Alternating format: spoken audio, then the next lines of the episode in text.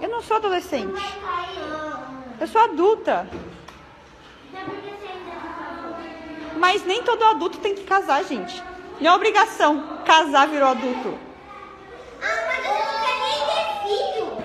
É que, ó, eu não sou adolescente, mas eu ainda sou nova, entendeu?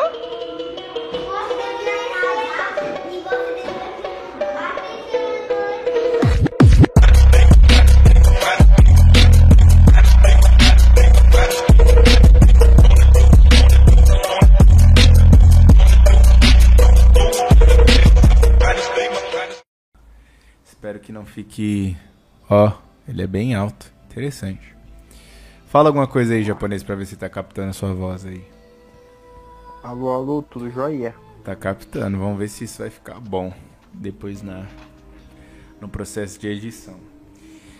É, sobre o que a gente vai falar, eu não sei, mas vou ver se eu me inspiro aí. Tava bebendo umas aí, talvez eu me eu me inspire e a gente fale alguma coisa útil em poucos minutos aí, só pra não passar batido. Mas vamos lá. Bom, senhores, mais uma vez, cá estamos nós.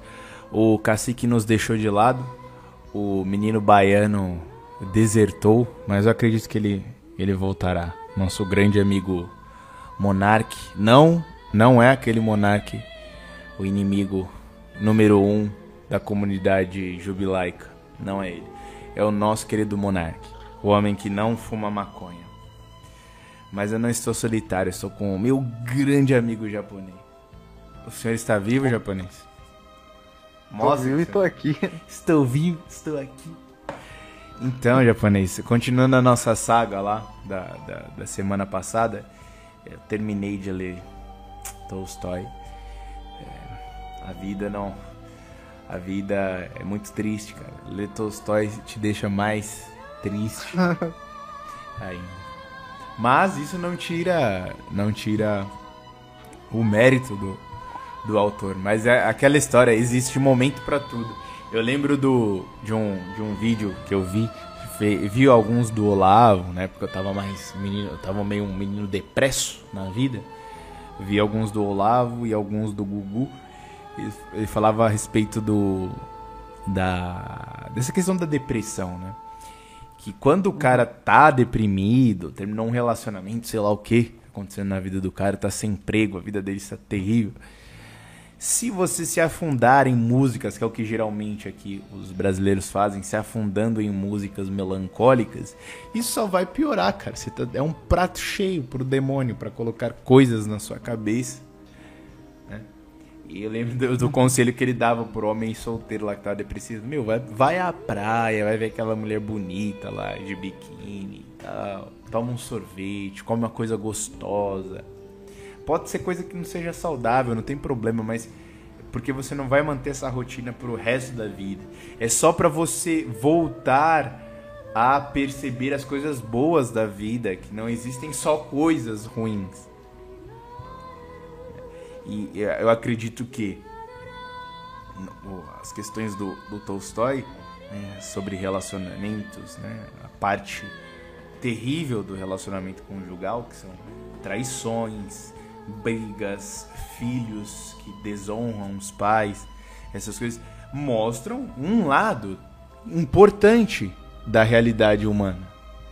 Um lado que deve ser exposto também. Só que quando você já está desesperançoso com, com, com o sacramento do matrimônio, não é o momento mais interessante para você se afundar em leituras assim, né? Porque eu penso que essa literatura, e o Tolstói pode entrar como um autor clássico, né? Ele vai expor uma experiência, uma possibilidade humana recorrente, que, ou seja, que acontece desde que o mundo é mundo e permanecerá acontecendo independente do, do que acontecer com o mundo moderno. Mas não é só uma exposição, é uma exposição de maneira clara. Que qualquer pessoa que for é, minimamente letrada, que tiver o mínimo domínio da, da língua portuguesa, irá com, lógico, às vezes com maior ou menor dificuldade, mas conseguirá interpretar da maneira correta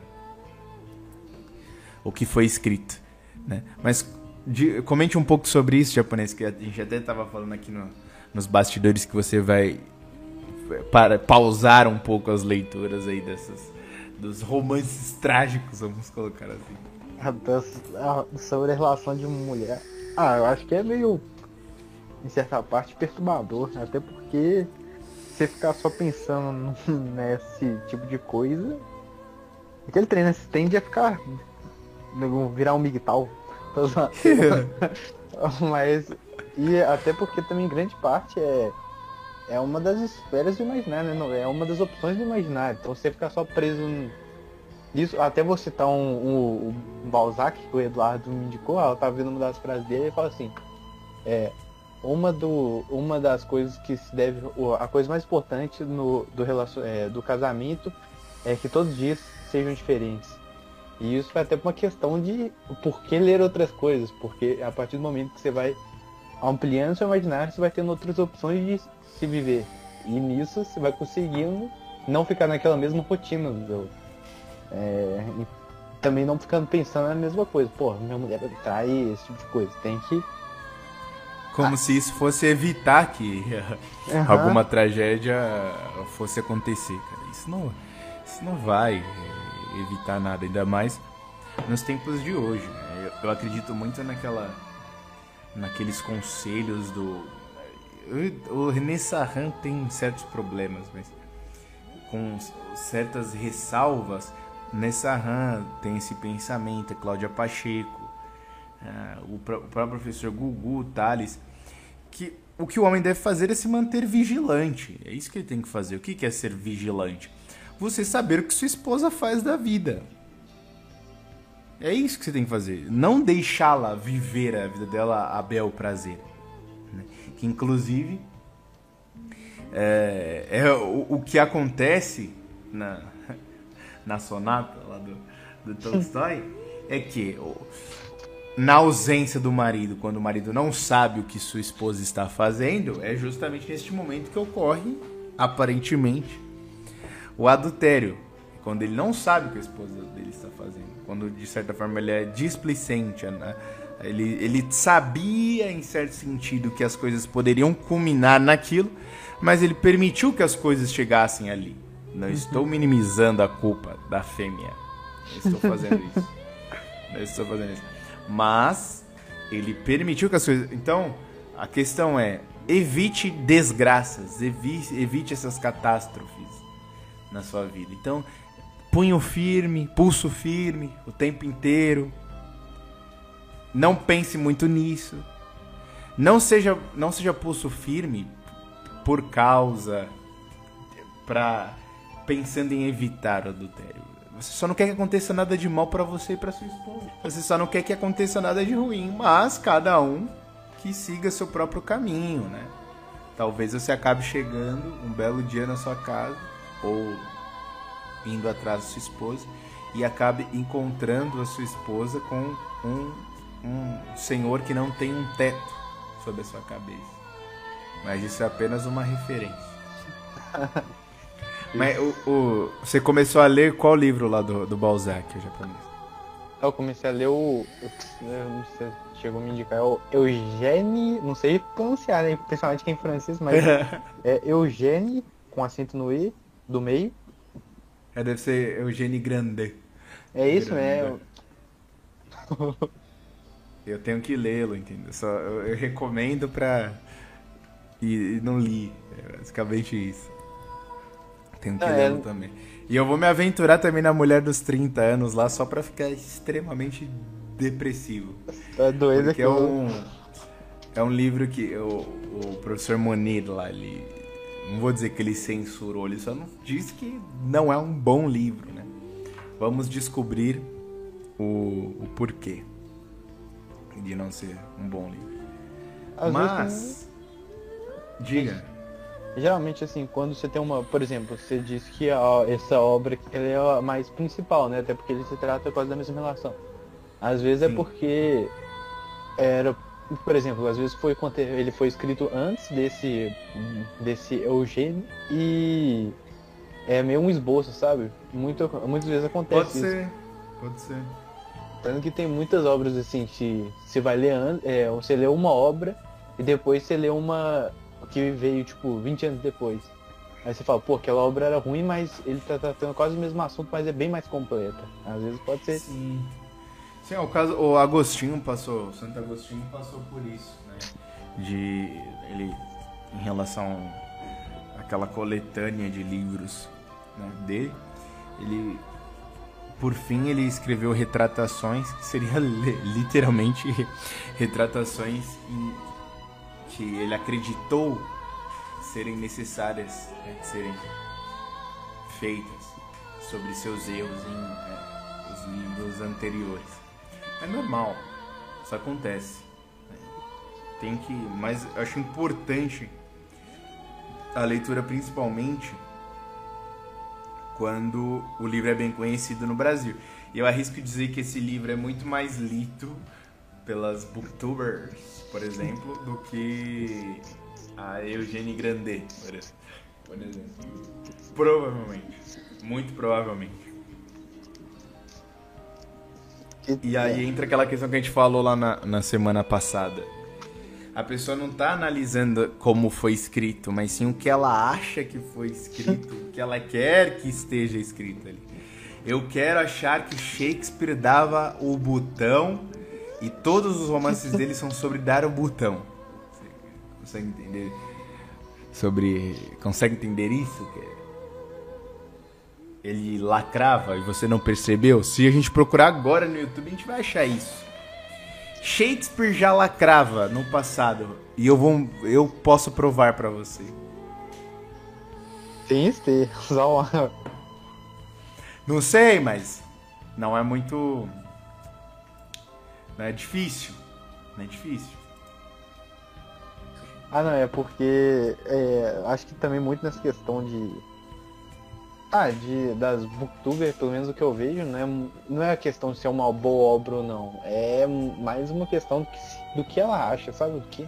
Ah, certa parte é, uhum, é sim, uma, uma, não precisa ser uma grandíssima obra pra se achar ela melhor do que a. pra você. Como é que fala?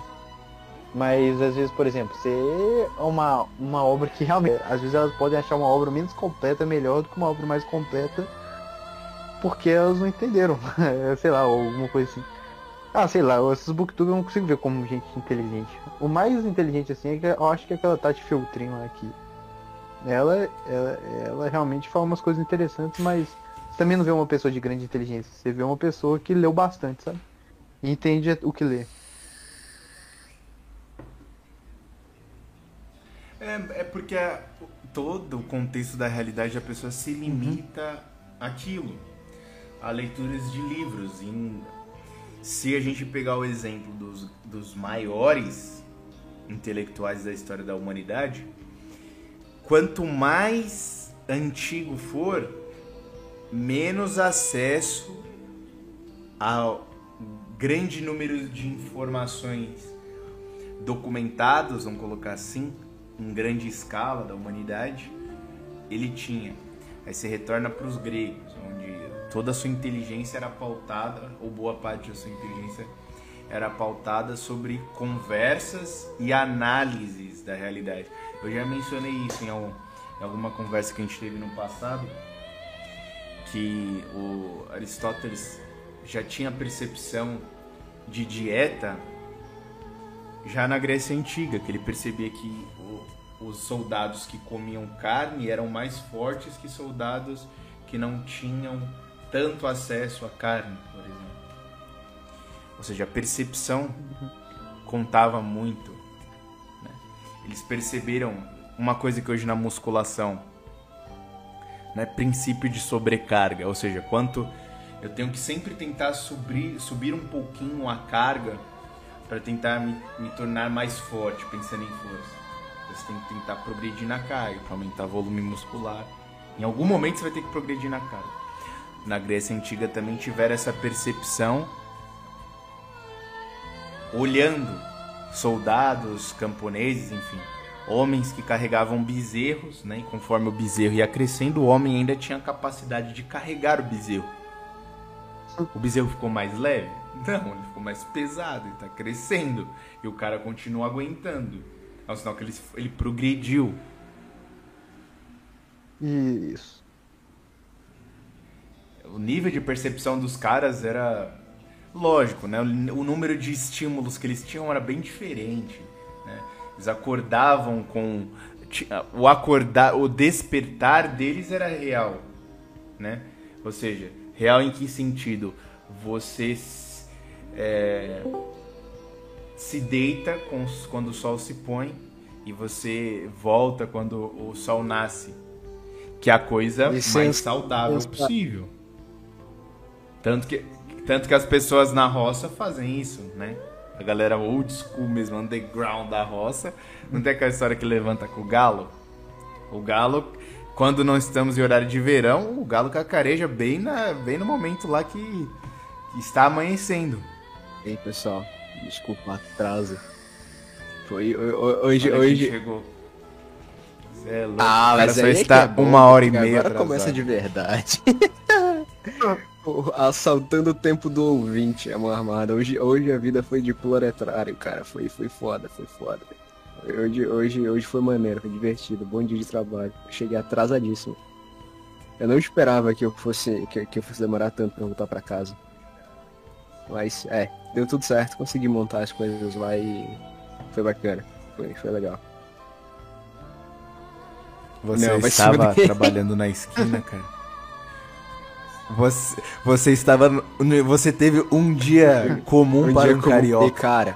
Mas. Rapaz. Rapaz. Essa semana. Essa semana, amigo. Essa semana foi. A primeira semana de aula presencial, né? Valendo na faculdade e tal. Eu pude ver a, a cara da galera. Cara, é muito engraçado como. A gente sempre fala a respeito de estar com o pé na realidade. O Gerson fica puto, né, com, com realismo e tal, com a coisa de ser realista. Eu acredito que quando você bota a realidade como uma ideologia, você vira de fato um realista. E aí isso destrói a sua própria percepção da realidade, porque você vai ser levado à loucura. Mas quando você mantém um pé na realidade e o outro no, no mundo das ideias, né? No, no, no mundo das idealizações e tal, você consegue ser mais lúcido do que muita gente, porque quando você olha no, numa sala de aula, meio acadêmica e tal, e você presta atenção no quanto aquelas pessoas permanecem infantilizadas, é, é de rir, entendeu? É de rir. Uma pergunta que eu achei interessante que o cara fez em sala de aula, que a resposta era bem óbvia, que era o seguinte. Ao longo da história do Brasil, a gente teve vários movimentos separatistas durante a República. E antes da própria República também, né? Você teve a farroupilha, você teve a gabanagem e tudo mais. É, a Constituição Federal ela impede, ela suprime qualquer estado de poder declarar-se autônomo, qualquer estado de poder declarar-se independente do Brasil, entendeu? E existem os meios legais para você impedir isso. E aí você volta assim, você dá uma olhada na história do passado, assim e tal, história do Brasil, e você vê que o Brasil, enquanto império, também nunca perdeu a sua extensão territorial. Por mais que as pessoas digam a Guerra do Prata e tal, e o Uruguai, é engraçado porque o Uruguai foi mais uma concessão do que um, uma perda. E nos anos que se seguiram a gente ganhou o Acre, entendeu? A gente cedeu um território depois nos foi cedido outro território. Então a extensão do, do Brasil sempre foi uma extensão de classe imperial. Sempre foi grande, né, cara? Da mesma, da mesma maneira que, que é a extensão da Rússia e tal. E esse legado de, de território, de um território uno, né? É muito próprio do brasileiro. E engraçado que de anos e anos sempre tem um, algum cara tentando mutilar o país, ou, ou, ou retalhar o país de alguma maneira. Seja movimento separatista no sul, seja movimento separatista dentro do próprio estado. Vamos querer rachar o estado no meio. E aí ele virou assim e perguntou: Poxa, mas se é ilegal, por que que, por que, que a, a manifestação, o feriado ainda existe? Tipo, feriado da cabanagem, a, o feriado da farroupilha, o feriado da sabinada, essas Por que, que isso ainda existe? Ele perguntou. E a resposta era óbvia. Porque esses movimentos hoje eles não são mais políticos. E sim fazem parte da identidade cultural. Só que ele tá tão alienado da identidade cultural do brasileiro que ele não consegue compreender essa mera ideia. Entendeu? Ele é, é um maluco que ele foi, tipo, ele foi tão globalizado, acho que ele foi tão urbanizado pela cidade, que ele esqueceu da identidade cultural da própria terra dele. Bizarro, né? Mas é, isso aí é, isso aí é faculdade, galera. Você acabou de destruir o sonho sulista, cara. Não, não dá. Não dá, não dá. né? Uma coisa interessante, cara, é uma coisa Bananil. extremamente interessante é o seguinte, né? O... Essa fixação em se separar, em deixar de ser brasileiro, ela não é atual, cara.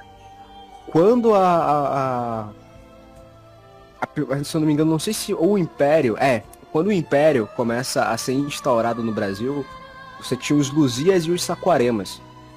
Os Luzias, eles eram aquilo que dava para ser dito algo mais ou menos como uma esquerda ou uma direita liberal. E os Saquaremas, eles eram aquilo que era o, o- os representantes políticos do, do Estado brasileiro. Então qual era a grande diferença deles? Essa galera, os Luzias, eles eram muito influenciados pela literatura de fora. Então, eles cantavam em francês, eles baseavam a sua constituição na, na, na Constituição anglo, na Constituição americana, e eles queriam que o Brasil fosse aos moldes do, do europeus, entendeu? Enquanto os saquaremas não queriam destruir as instituições brasileiras, por mais ruins que elas fossem à época, mas sim queriam preservar elas a fim de melhorar. E desse mero princípio, você para pra prestar atenção ao longo da, da história política do Brasil e você vai ter esse embate entre gente tentando abolir as instituições brasileiras e as pessoas que querem preservá-las, entendeu? Isso é muito louco. E engraçado, outro detalhe também interessante é o fato de que ao longo da história do mundo, né? Ao longo da história do mundo, você tem a França e a Inglaterra como seus como, como rivais históricos. Só que existe um rivalismo anterior ao próprio rivalismo da França e Inglaterra, né? Que é o rivalismo entre anglo e ibérico. É muito. Nessas horas, o, o- o inglês ele se junta para ir contra espanhol. Isso é muito engraçado, né? Porque durante a, a- a colonização do mundo, né? O... Quem foi bem sucedido foram, foram, foram portugueses e espanhóis. E aí eles vão lá e, e catequizam o mundo, tem aquele grande sentimento de contra-reforma, e quando o Império Britânico surge, ele surge em aversão a toda aquela construção ibérica que havia sido feita no passado. E aí eles vão lá, e eles chegam nos mesmos lugares onde os espanhóis chegaram, onde os portugueses chegaram, e eles tentam destruir as instituições locais. As instituições de caráter ibérico, as instituições de caráter monárquico, de uma monarquia absolutista. E não. Ô, ô Cacique, então você está falando que a história da humanidade é baseada em numa e revolução e numa contra-revolução contra-revolução. Está nos ibéricos, cara. Que loucura, né, maluco? Que loucura. É, é claro, não é pra levar o pé da letra, família, mas se você parar pra observar, aonde tá o, o, o, catolicismo, é onde você vai ter o espírito de, de, de contra-revolução. De rebelião à, à ordem do mundo, entendeu? É, sempre vai estar lá. E aí, né, outro detalhe, que a gente herdou, de certa forma, essa tradição. Também. Por quê? Porque se você parar pra prestar atenção, não é esquisito o quanto, ainda falando de Brasil, né? O quanto por toda a América Latina, aquilo que era da tradição do, do Império Espanhol foi fragmentado em republiquetas e só o Brasil permaneceu como Estado Uno? Não é esquisito isso? A resposta vem de novo. Do, do- por conta do, do tio Sam, né? Dos americanos. Em que o que acontece? Eles chamavam o Brasil de Flor Rara das Américas. Porque era, o- era o único país à sua época que ainda era uma monarquia. E não tinha, se- não tinha se rendido à república, né? Enquanto todos os seus vizinhos, naquela época, já tinham presidentes. Já eram repúblicas e tal. Só que o que eles não falam, o que eles não explicam, era a fomentação de, de- dessa, dessa, destu, dessa destituição, né? Dessa desconstrução das monarquias locais. Da autoridade imperial local. em que eles fizeram no Chile, na Venezuela, em todos esses lugares, na Colômbia, onde eles aportaram e os americanos desceram, eles disseminaram esse vírus da república, da democracia, entendeu? E aí eles conseguiam meio que enfraquecer a identidade desse povo, desse, desse povo latino, né? E conseguir passar suas ideologias para os vizinhos brasileiros. Mas para o Brasil em si nem tanto. Porque a gente ainda era muito filho e muito próprio, assim, muito apegado à nossa monarquia. Às nossas tradições, entendeu? E qual é a parte engraçada disso? É que hoje o grande rival dos íberos americanos, né? É o anglo-americano. Ou seja, é o a galera da América do Norte. Eles vão tentar nos sacanear, entendeu? Hoje. Da mesma maneira em que os ingleses tentavam sacanear os espanhóis e os portugueses no passado. Então. Eu só tenho duas indicações para fazer o vídeo. É. Vocês têm que assistir Code Geass. E vocês, e vocês precisam ler este livro aqui. Peraí. Sim, Precisam ler o sim, livro da sim, Eva sim, sim. E outro detalhe, mais um ponto importante. Mais um ponto importante. O... Se você parar pra prestar atenção, como o- o Brasil sempre foi o, o- o país mais forte da América Latina, a gente também sempre teve vocação para influenciar todos os outros países, quer diretamente ou indiretamente. Diretamente, quando nossos governos vão ativamente lá e criam relações com, com, com, com, esses estados ao redor do Brasil, ou indiretamente, quando esses estados olham pra gente e tentam replicar o nosso modelo. Ah, o que, que você quer dizer com isso, cacique? Preste atenção que quando toda a América Latina caminhou por uma ditadura militar, todos fizeram isso ao mesmo tempo. Terminada essa ditadura militar, esse modelo de governo militar, você corre pro modelo de esquerda. E toda a América Latina faz isso ao mesmo tempo. E rejeitando a esquerda, abolindo a esquerda de fato, eles vão pro modelo neoliberal. Que é aí alguns países, né? Reelegeram-se na, na, na base desse modelo neoliberal e outros voltaram a, a, a ser de esquerda. Mas ainda assim você percebe que é quase como um movimento muito similar à história do Brasil. E aí eu vejo que talvez, pelo menos é, aqui já é, é um desejo mesmo, que se o Brasil, a partir deste ano ou dos anos que virão, ele moldar-se a um modo mais nacionalista, a um governo que preza pela soberania nacional, acima de tudo, com um governo centralizado, de poder centralizado, talvez os outros estados caminhem para a mesma coisa. E assim, cara, já é mais do que hora do que a gente formar literalmente o nosso bloco latino. Cagar pro resto do mundo, cagar, cagar, não interessa. Tá fora da América do Sul, a gente dá tiro. E o detalhe. Ô, cara. Cacique, você está sonhando muito alto, cara. Você não está vendo o que está Mas é acontecendo porque esse é o problema, no entendeu? Chile, na É Argentina. muita influência, é muita influência de estrangeiro.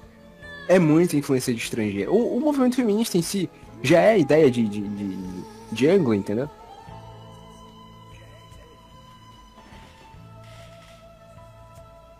Eu, eu tive, ó, tive uma notícia, ma- mais uma notícia interessante que estava conversando com o meu querido comparsa Monark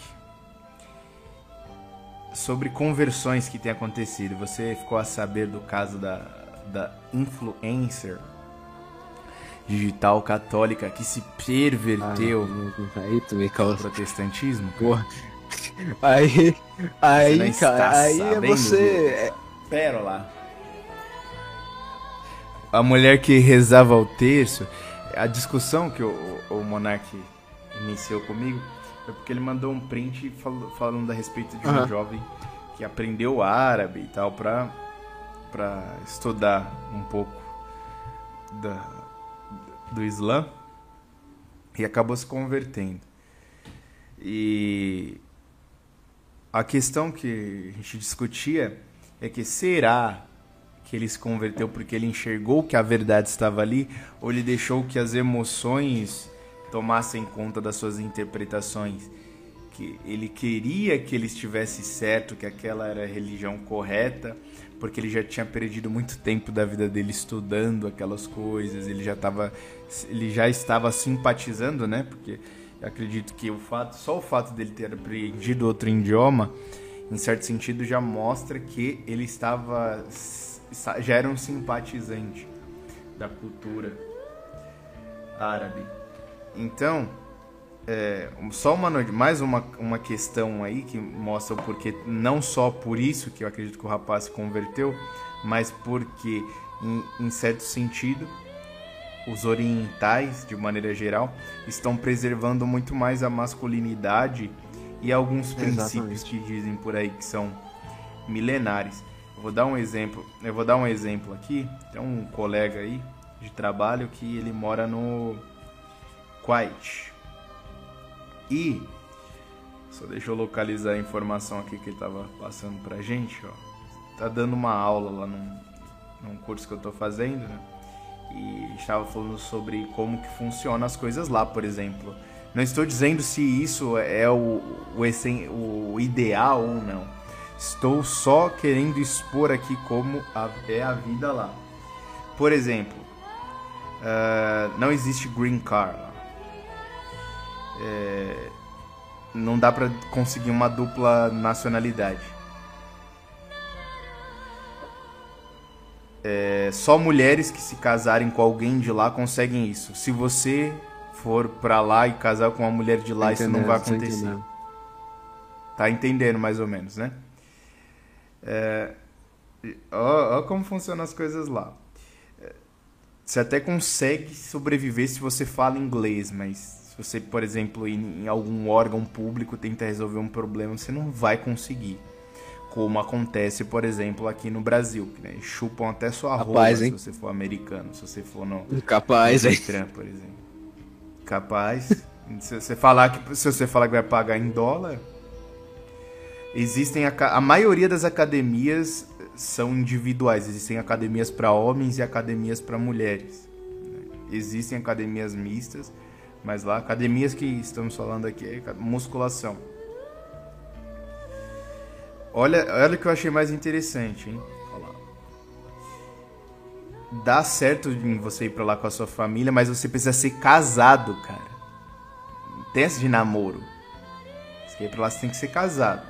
De namoro. Se você tem uma questão que ele não soube explicar muito bem, sobre você ser casado com alguém que tenha filhos fora do casamento, você fica com mais problemas para conseguir seu visto. Olha só que bizarro. Se um homem vai para lá, ele, é mais, ele tem mais facilidade para trazer a família dele. A mulher já não. Precisa ter um salário mínimo que seja equivalente ao valor do salário mínimo de lá. Mas o que mais me chamou a atenção aqui foi realmente essa questão do de como eles gostam de separar homens e mulheres, não não bagunçar e principalmente essa questão de não aceitar homem solteiro, dificultar a vida de que tem quem tem filhos em vários casamentos diferentes. Isso um órgão estatal, cara. É isso que os caras estão falando aí, estão defendendo.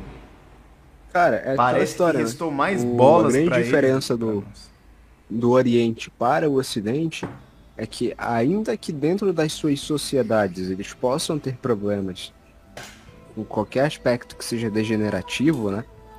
O Estado não, não incentiva isso, entendeu? O Estado não, não, não vai colocar. Não, o Estado não é liberal, entendeu?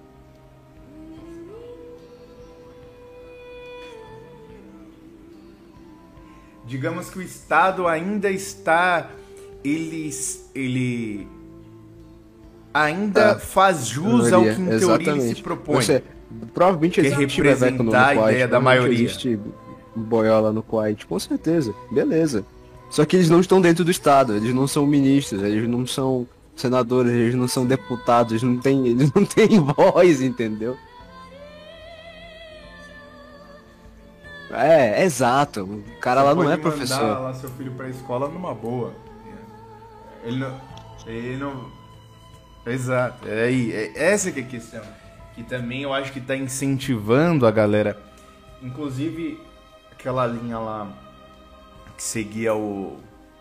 O Kodama, Sim, sim. o. O. O Raccoon. De. A, a galera que seguia esse pessoal também tinha esse olhar, né? Esse pessoal aí migtal dessa ala mais teórica da coisa, vamos colocar assim, tinha esse olhar de falar assim, putz, velho, os muçulmanos, eles parece que o que dizem que chamam de conservadorismo se aproxima mais dessa galera aí do que aqui no ocidente, entendeu? Aparentemente, né? Se é isso de fato, já é outro, lógico. Tem outras questões a serem levadas em consideração. Mas, na conversa que eu tive com o Monark, a gente é, colocou essas questões, levantou essas questões, né? Porque e isso vai acontecer bastante, inclusive, eu, eu acredito. Essas conversões aí, pe- pessoas de, das mais diversas religiões mudando de religião. Até porque, por exemplo, hoje já não existe mais a, a religião familiar, a herança familiar religiosa. Hoje não existe mais. Você vê que é outra questão também que a gente con- conversou lá. Você vai ver os pais são, são é, seguem a religião islâmica e os filhos são católicos. Você consegue imaginar isso? Uma coisa dessa acontecendo? Lá no, no Kuwait, por exemplo. É uma coisa meio peculiar. Pro, é uma coisa peculiar do, do Ocidente, me parece. Isso daí. Que é um conselho até do, do Gugu e do Thales. Acho que eu já falei sobre isso. Que, pô, cara, você não sabe o que fazer, você não sabe onde está a verdade. Bom, começa por Exato. estudar a religião que você herdou dos seus pais. É um bom começo. Ninguém, você não é obrigado, mas. Tudo bem, tem, tem questões que devem ser levadas em consideração lá, que as- a informação quanto a isso, mas eu acho que isso mostra ainda mais o poder cultural. Eles, eles têm menos multiculturalismo cultural, né? Acho que essa é a grande questão. No Brasil, por mais que seja um país que nasceu, tem uma matriz católica, você vê nomes com de ruas, lógico, ruas mais modernas, com nome de, de Lutero, Mas, cara, al- algum representante de, de grande renome, você vê eh, centro, um monte de centro espírita, um monte de igreja, mais igreja protestante do que igrejas católicas, numericamente falando, é, vê gente praticando yoga e misturando lá com budismo, tem templo budista. Não Sim, que não opa. exista um- um- uma igreja católica no Japão. Mas, mas, ninguém vai pro Japão querendo visitar uma igreja católica. Há pessoas que, que vêm para alguns lugares no Brasil, aqui em São Paulo, por exemplo, tem um templo budista famoso, enten- entende? Essa que é a gravidade da questão, o nível do multiculturalismo. Mas tem uma coisa Sim, sim. engraçada. É porque, assim, ao, ao redor do mundo, a gente sabe que é muito difícil, pelo menos em relação a protestante, eu não vou nem falar espírito, que, porra, se existe espírita fora do Brasil, os caras são muito otários, velho, não é possível. Pra mim, essas coisas só pega aqui. Só, só aqui, só aqui. Mas enfim, o... é difícil, né, pra protestante ao redor do mundo conseguir passar a religião dele pro próprio filho. Como assim? Você pega o exemplo da Austrália, que começou, que foi um estado que ele deu início com a protestantização muito forte, a ponto de 80% da população lá ser protestante e 20% ser católica. Só 20% ser católica. Com o passar dos anos, as mesmas pesquisas foram sendo feitas E entre a população australiana, só 52% se dizia cristão. Dentro desses 52% que se diziam cristãos, os 20% de católicos ainda estavam lá. E o que restava disso aí, dessa parte, era dividido entre 16% de anglicanos e outros 14 que eram de outras denominações protestantes. Então o que, que quer dizer? Que ainda que os católicos sejam poucos, permaneçam num número menor dentro de uma determinada região, ele consegue passar a tradição religiosa para o filho. Ah, mas no Brasil, é, esse é o problema. O Brasil ele já é esquisito desde a sua formação. Ele já é complicado desde a sua formação. Porque desde a sua formação, você já tem três culturas, três raças brigando dentro do brasileiro, entendeu?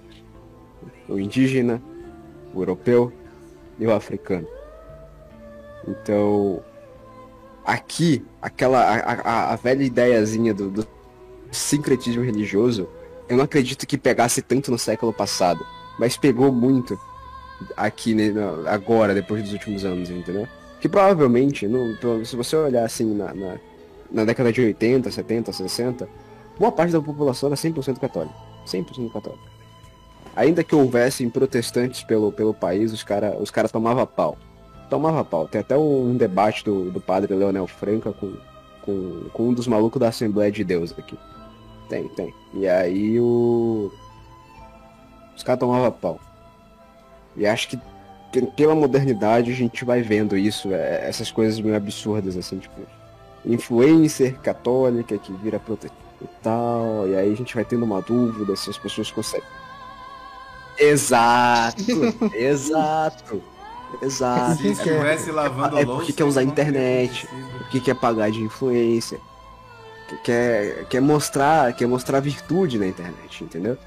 E, pô, isso não leva a nada, não leva a nada, não leva a nada. É de novo, aquela velha história. Ela, ela ganha muito mais indo à missa, ouvindo a homilia do padre, do que, do que ir lá e falar, não, hoje eu vou refutar Simone de Beauvoir.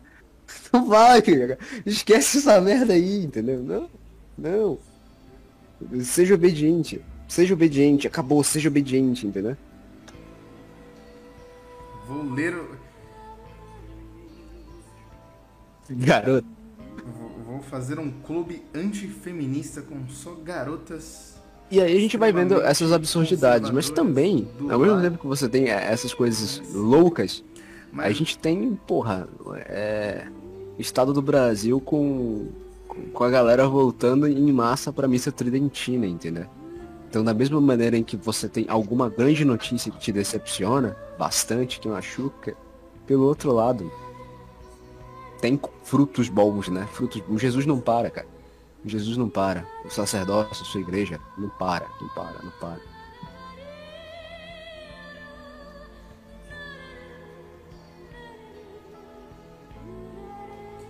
É, você, você mencionou aí, Cacique, a a questão também da.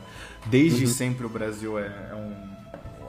O, o nascimento do Brasil, a gente pode colocar assim, é um. Já é um pouco estranho. É, Eu, eu tava mencionando aqui os nomes das ruas, mas eu esqueço. Tem nome de ilha com nome judeu, mas isso é só uma especulação. Não tô afirmando nada, não quero dizer nada com isso, tá? Não quero me juntar ao meu amigo Monark. Só estou fazendo uma breve menção, é um fato só, né? E, Tem- e, então assim, tem muitas coisas é, mais Entendeu? problemáticas, né?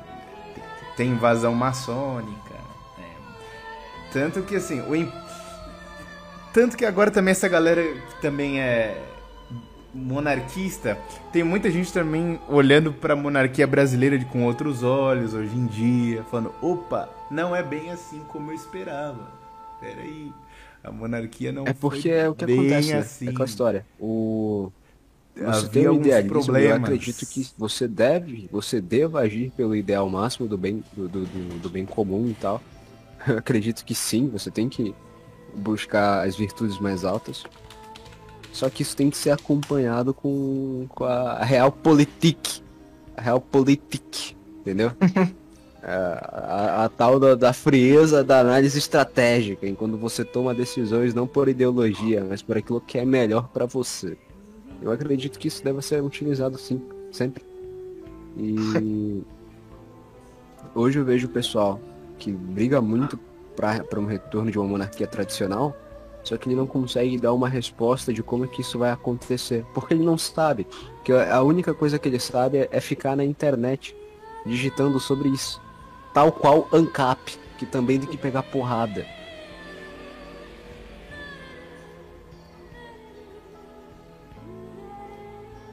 E cadê a família? Cadê a família imperial? Cê- cara? cê- Você vai colocar o, o, o homem maçônico? Exato, né? você você vai forçar esse cara que a no trono. maçonaria é- Então, cê- pode se conciliar com o catolicismo, pô. É, é isso que você. É. O único homem que de valor que sobrou lá é o homem que já tá Já, no bico do corvo, exatamente. Você quer exatamente, fazer com o cara tem que deixar o homem dar certo, descansar, que ele já fez Então- muito já.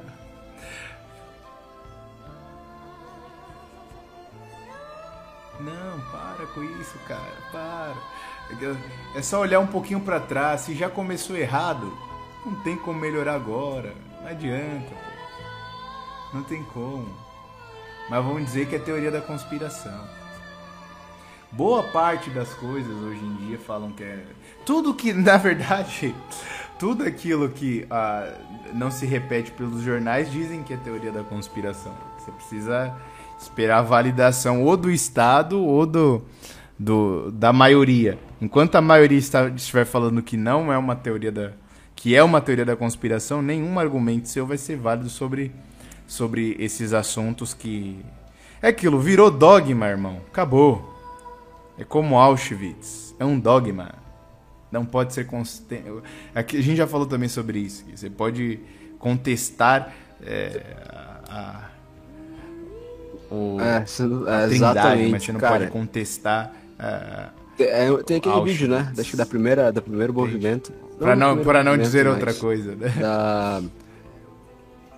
do- do- dos caras indo, indo defender o, o homem de bigode.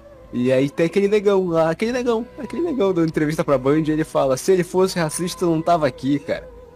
Isso aí é história. é muito bom. E, mano, hoje, até hoje, em sala de aula, tipo, o pessoal leva essa ideia realmente muito a sério, sabe? Realmente muito a sério. Então, de novo, volta a, a história do, do, do- inimigo da Calói. Que pessoal bateu nele por uma coisa que nem sequer era o, o- nacional budismo radical alemão, entendeu? Nem sequer era, porque eles não sabem o que, que é isso. Eles não fazem ideia do que é isso. Eu acho que hoje, até, a- hoje, até se você for comparar uma edição do Camp, talvez ela nem seja a mesma. Talvez ela nem seja a mesma, não, não, tenho- não tenho certeza.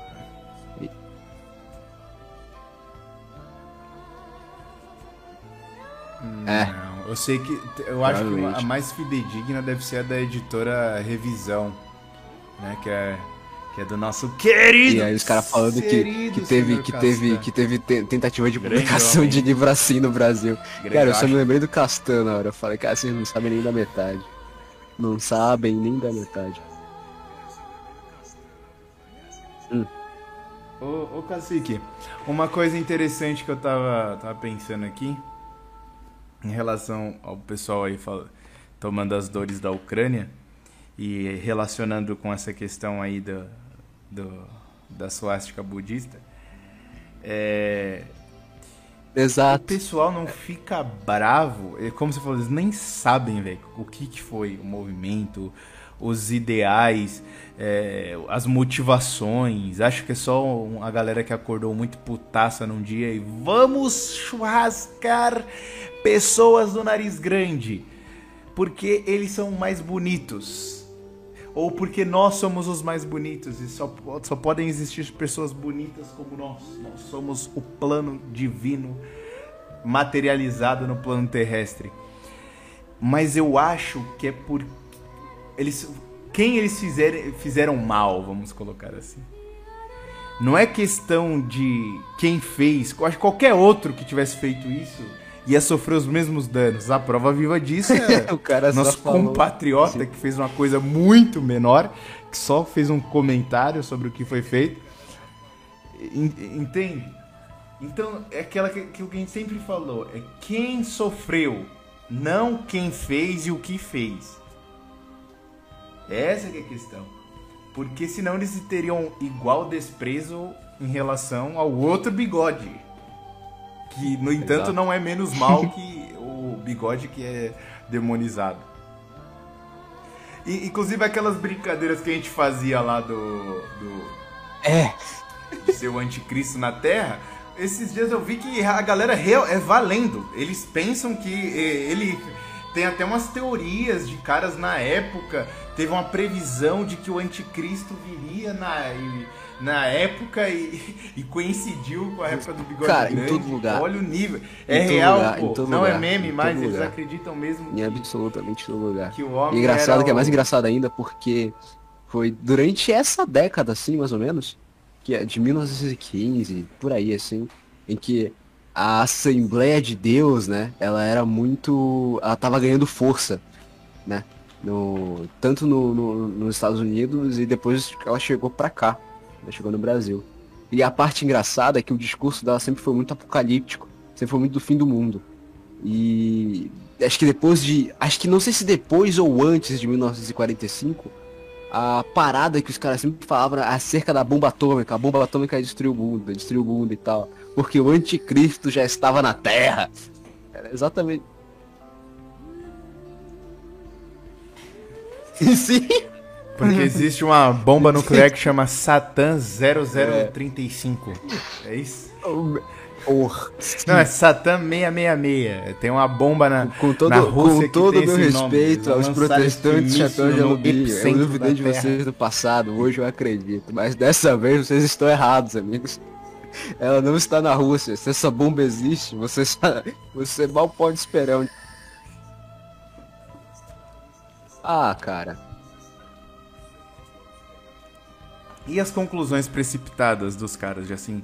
Hoje nós vivemos num, num, num tempo Exato. onde homens podem levantar um... Estilo Hollywood, né? Acaba. Um homem levanta um- um- uma tampa, uma tampa aperta um botão e o mundo todo se extingue. Cara, vocês acham, vocês acham valendo que eles têm interesse de fazer isso? E já que eles têm, me explique o porquê que eles não fizeram ainda. Eu- Não é nem questão de ter o poder ou não, é eles têm E aí que você interesse vê. de fazer isso. É aí que você vê O assunto é tão complexo, de fato, Por que tirar conclusões precipitadas? É quantas diversas vezes possibilidades da semana, existem? tudo que você escuta por aí, principalmente em sala de aula, é a piadinha do ai, se matasse o Putin, tudo estava em paz. Não, né? Porque não ia, não ia entrar outro lugar dele, não. Ia continuar a guerra agora com mais motivação, né? É, não. Não, não tem, porque é. Não tem, não tem. Então, assim, Não, a infantilidade de- da forma como elas enxergam o mundo. As pessoas não sabem, de fato. Cara, negro, não, hoje, hoje em dia, o ocidental, ele não faz ideia do que é geopolítica. As primeiras pessoas a tomar noção do significado de geopolítica são as vítimas da guerra. São aqueles que estavam, ah, os civis que estavam na invasão do Iraque, na invasão do Afeganistão, foram os civis que estavam na invasão da Ucrânia, na invasão da Crimeia. O civil é sempre o primeiro cara a descobrir como é que é a realidade da geopolítica. Depois vem os soldados, os generais, os analistas militares, os teóricos e tudo mais. Só que, como o Ocidente ele tá muito infantilizado, ele tá muito puxado pro lado emocional, ele realmente pensa que o mundo é lindo, bonito e colorido e que ninguém nunca na face dessa terra vai pensar em colocar tanques nas suas fronteiras. Ele acredita nisso. E na verdade não é assim. Cara, direito internacional hoje é uma literal piada e é muito engraçado quando as preocupações dos professores de direito internacional são tratar de Bitcoin, porque é uma coisa que eles não controlam, e poluição ambiental. Porque a ideia deles é a abolição das fronteiras para que você consiga tratar a economia num plano muito maior, sobretudo quando está se falando de Bitcoin, já que ela é uma, uma moeda que ela não pode ser taxada pelo Estado, e poluição. Porque aparentemente o aquecimento global é um problema sem fronteiras, a poluição dos rios também é um problema sem fronteiras, assim como a poluição dos mares. Pessoas completamente infantilizadas. E aí essas mesmas pessoas olham para os militares e suas doutrinas de fronteira, hierarquia e disciplina, soberania nacional, e acham isso, tipo, ah, isso aí é retrocesso, isso é coisa do século passado e tal. E eles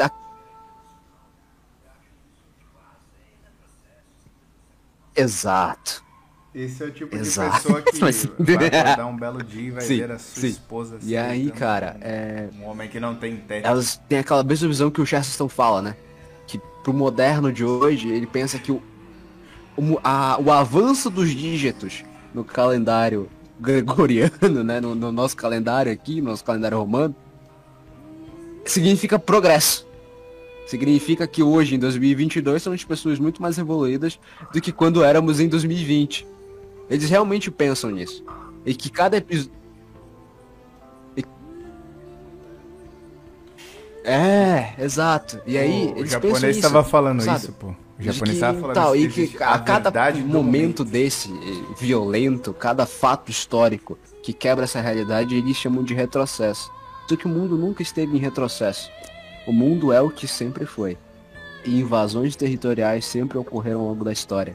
Só que cada desgraçadinho desse estava distraído demais com outros assuntos para começar a se preocupar com Síria, com Afeganistão, com o Irã, com o Iêmen, com qualquer porra que seja. Tava todo mundo pensando em outra coisa. Exato. E os caras não percebem, ô cacique, que isso daí é um loop infernal. No, no... Ô, ô, japonês, fa fale a respeito dessa questão aí. Que a gente até dizia aqui no, no- nos bastidores. Que o cara vai se adaptando conforme o tempo, mas ele não percebe que ele pode ser uma vítima de- desse tempo no futuro. Porque hoje não, não é lei aí que. a- em teoria, a lei proíbe relações Ah, entre eu- pessoas que têm É, muito pouca Isso é uma coisa que você percebe muito idade. no direito, é, até o deve ver muito. Que quando você começa a. O estudo do direito, o que, que é? É o fato que tá É o que, que tá acontecendo no momento. Então, por exemplo, qual são os dois crimes imprescritíveis hoje em dia? É o homofobia e é, os, as duas. Acho que tem mais um, mas os dois que hoje em dia se equiparam a. É, que são é a homofobia e racismo, que são os dois imprescritíveis. Ou seja, se você cometer um crime hoje de, por exemplo, xingar um homossexual, daqui 20, 30, 50, 60 anos, alguém vai poder te prender por causa disso. Porque é imprescritível, não vai prescrever. É, e se olhar isso, você matar alguém, hoje em dia é mais importante é, o direito, ele é, é, trata mais relevância você tratar um homossexual bem, um viado bem, do que você tratar um. Você tratar. Você matar alguém. E por quê? Porque o, o crime de. é, acho que o crime de homicídio, por exemplo, é 10, 5 anos de prescrição. Então você pode matar alguém daqui 5 anos você já não é mais preso. Então, se você for olhar, tipo assim, o que, que é? O que, que é isso? É uma coisa, é um deus, é um deus temporal. Hoje em dia os homossexuais, os, os negros. Falar isso porque vai que daqui 20 anos pega esse áudio, né? Tá brincando. Mas hoje em dia, é, hoje em dia é tratado como é, é, e, e você vai se analisando isso nessa maneira de tempo no direito, você vê que as próprias leis elas é, é, de, é funciona. Tanto que a Constituição trata as coisas dessa forma, sabe? E, hum, é, e se analisar toda a questão temporal, agora só tratando também um pouco. Eu tava lendo o, o Mal, Malpassante, que é o, que é o que eu tinha até falado com o Edu, que ele escreve umas histórias de terror. Aí tem uma obra famosa dele que é o. que é a mais famosa que chama. O conto mais famoso que chama A Orla. O que, que é essa Orla? Ele vai tratar aquela ideia. Esqueci o nome, de é, algum desses liberais, liber- é, liberais não, é, desses iluministas. Ele fala o seguinte, se o ser humano ele tivesse nascido com um órgão a mais ou um órgão a menos, ele conseguiria perceber tudo de outra forma. Aí a partir disso, es- é, ele ele sente que ele está sendo controlado por algo, sabe? Ele na casa dele, ele eu até tinha chegado, eu até cheguei a falar, comentar com vocês daquele conto de terror que ele sente que ele tá, é, ele deixa os copos um copo com água lá na e ele vai dormir, o jarro com água e vai dormir E e tá o vazio. copo- é, tá vazio. Aí ele vai percebendo que todos os líquidos eles estão vazios, que ele, ele usa só líquido. Aí com o tempo ele vai começando a perceber que ele não tem nem controle do próprio corpo. Aí ele chega e fala assim, nesse momento, assim como o, o leão a, come- domina a zebra e nós dominamos o leão, nós estamos sendo dominados pela orla. Então o que que tá passando, por exemplo, se analisar o que que tá acontecendo naquele momento, ele tá no contexto mais ou menos da Bela Época, época não sei como é que fala, que é da que a, a França tá começando a ter aquele pensamento mais liberal e começa a surgir aqueles pensamentos de que ah, existe uma filha fora da Terra, existe um ser mais evoluído.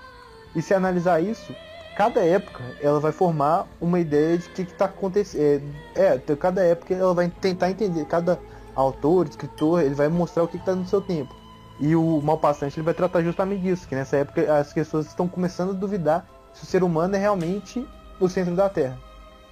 E se olhar hoje em dia, ele vai para essa questão de quem que quem está sendo é, ah, cada tempo ele tem mais ou menos seu Deus. E hoje em dia o Deus é, é nessa questão temporal.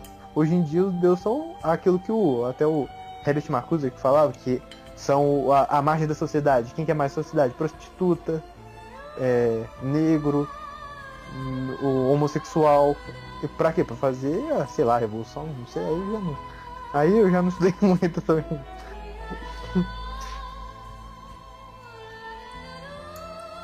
É. É, e no futuro eles podem mu mudar isso e trazer aquelas narrativas que eles estão colocando já no, nos filmes de maneira preditiva, que é aquilo. Eu acho que uma hipótese, né? Vão voltar a bater nessa tecla de sustentabilidade, então vão tentar empurrar carros elétricos, Lubre. toda É. essa merda aí. Mas vão chegar na conclusão que não tem jeito. Não, Oh, a Terra é um detalhe, ambiente então, insalubre. aí, e vão a- eis a voltar a Pill vender a ideia de Na verdade nem é Black Pill mesmo. fora do Mas toda essa viadagem acerca de aquecimento global e combustível fóssil, isso foi simplesmente uma cagada que os caras perceberam quando, se eu não me engano, o Nixon se aproximou da China. Que acontece? O americano ele tem um certo problema em relação a. um certo problema não, um grande problema em relação à prepotência. Eles acabam subestimando as pessoas com quem eles negociam. Aproximou da China comunista na época, acreditando que quando eles começassem a investir dinheiro, investir capital e o crescimento econômico da China ocorresse, os caras iam curtir a democracia liberal, entendeu? Só que não foi o que rolou. O Estado chinês se fortaleceu, se enrijeceu e abriu os bancos só para o dinheiro. E não para as ideologias, entendeu?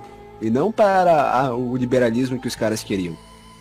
E a China cresceu, cresceu, cresceu tanto que hoje o maior concorrente econômico dos Estados Unidos é a própria China. Só que qual é o problema? O que, que move a economia? É a indústria. E o que, que move a indústria é matriz energética. A China depende muito de combustível fóssil. Depende muito de carvão.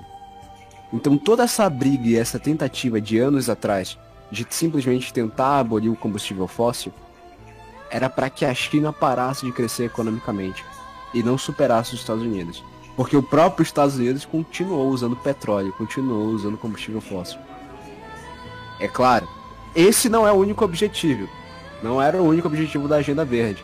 Existe toda a questão de você mexer na soberania dos países e tudo mais. Vide a Alemanha aí toda fodida aí na mão da Rússia. Mas você vê como é que o jogo funciona quando você faz uma cagada anos atrás você tenta con- consertar ela à força. E eu acredito que isso daí, esse papo de combustível verde energia renovável, não vai durar muito tempo. Porque energia solar e hidrelétrica é só um paliativo. A energia do futuro é a energia nuclear. E a China não vai dormir no ponto, ela vai fazer a sua usina nuclear, cedo ou tarde. Ela vai alimentar toda a matriz energética dela com energia nuclear. Ela vai dar o jeito. E o Brasil devia estar fazendo o mesmo. A gente já precisava ter a bomba brasileira, porra. Precisava de tudo isso, mas o grande problema do Brasil é que a gente olha na rua e ainda vê a porra do esgoto a céu aberto, entendeu? A gente tem problema com segurança pública e, e esgoto a céu aberto. É o. Ah, vou me matar. É, não tem outra saída, não.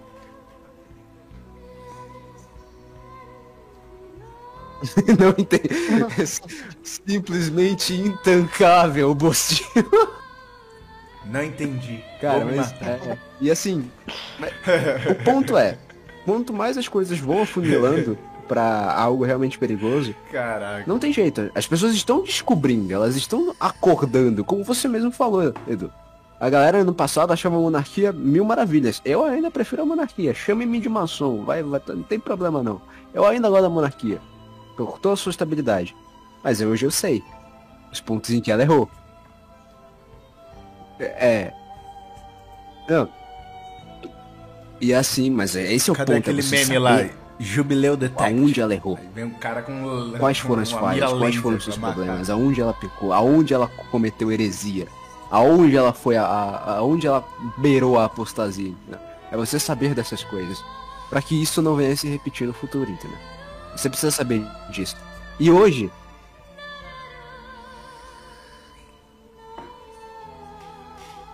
É difícil. A galera acha que o, que o, o nosso é, representante máximo da história É. brasileira era um maluco, que é o nosso querido Luco, exatamente, Gustavo exatamente. Barroso. Só que, O cara que mais estudou essa por que, merda, que, por que, que chamando ele existe de uma maluco. centelha de esperança nesse Mas coração, nesse maluco pobre você, brasileirinho? maluco. uma razão maluco simples. é você, meu amigo. Há quatro Você- anos atrás, aí tava todo mundo assim, ó. Moro de São Paulo, Ursal, os comunistas irão tomar o Brasil, caralho. O Olavo tem razão, tava todo mundo assim. Há quatro anos atrás ou mais, entendeu? E isso era a galera jovem, era a galera jovem. Se chegava pra falar com seu pai sobre isso, seu pai não fazia ideia do que tava acontecendo. Hoje, o seu pai é exatamente você há quatro anos atrás, entendeu? Então talvez daqui a quatro anos o seu pai seja você hoje. As coisas mudam, a informação tá chegando nas pessoas. Só que chega devagar, bem devagar.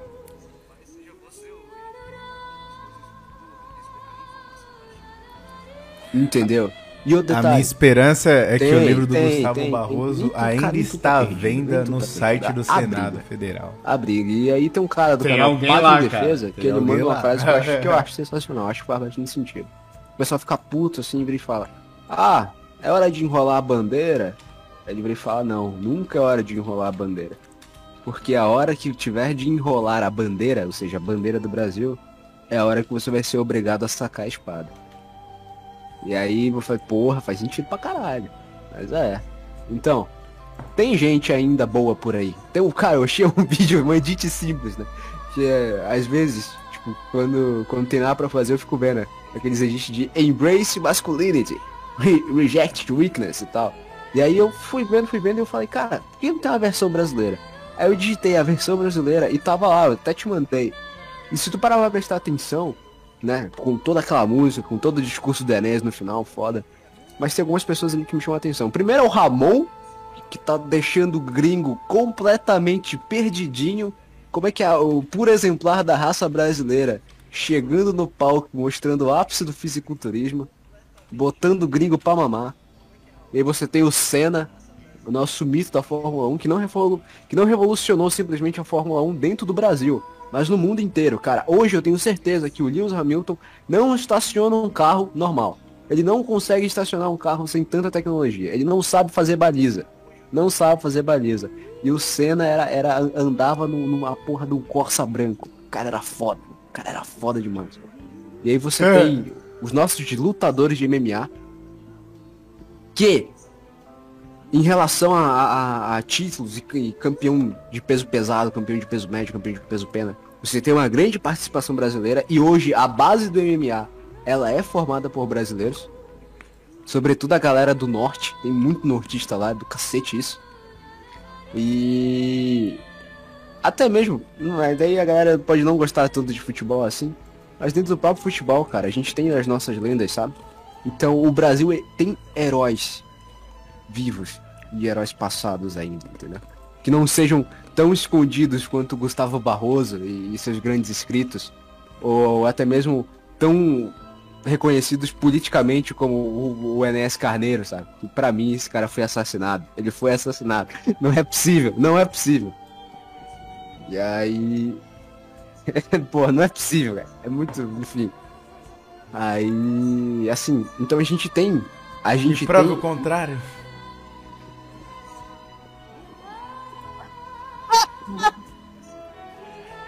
Vamos colocar, vamos colocar o cacique na Avenida Paulista Exato. sentado numa mesa lá. Enéas foi assassinado. Prove que Prove que é Enéas não foi assassinado. Vai aparecer no. Sputnik. Cara, pois é o e ápice da assim, vida do jovem. Então, a gente tem musculatura Ah, pra, pra ter uma identidade nacional bonita, sabe? Ma- muito melhor, mil vezes melhor do que, que isso aí. Porque, cara, se você parar pra prestar atenção, A, a, a principal coisa que arrancou a esquerda do poder não foi a corrupção, mas foi o identitarismo. Porque a corrupção não foi a coisa que a gente prestou atenção primeiro. A gente prestou atenção primeiro no identitarismo. Quando os movimentos periféricos, os movimentos que o, o japonês chegou a mencionar recentemente, agora ainda, ainda há pouco, tornaram-se a ponta de lança da política dela. E aí nessa hora a galera começou a ficar puta e falou, não, não, isso aqui não presta, isso aqui não é legal, entendeu? O brasileiro ainda tem o sentimento conservador, mesmo que ele vá lá e quebre 10 mandamentos todos os dias. Mas ele ainda tem isso, sabe? Ainda tem isso.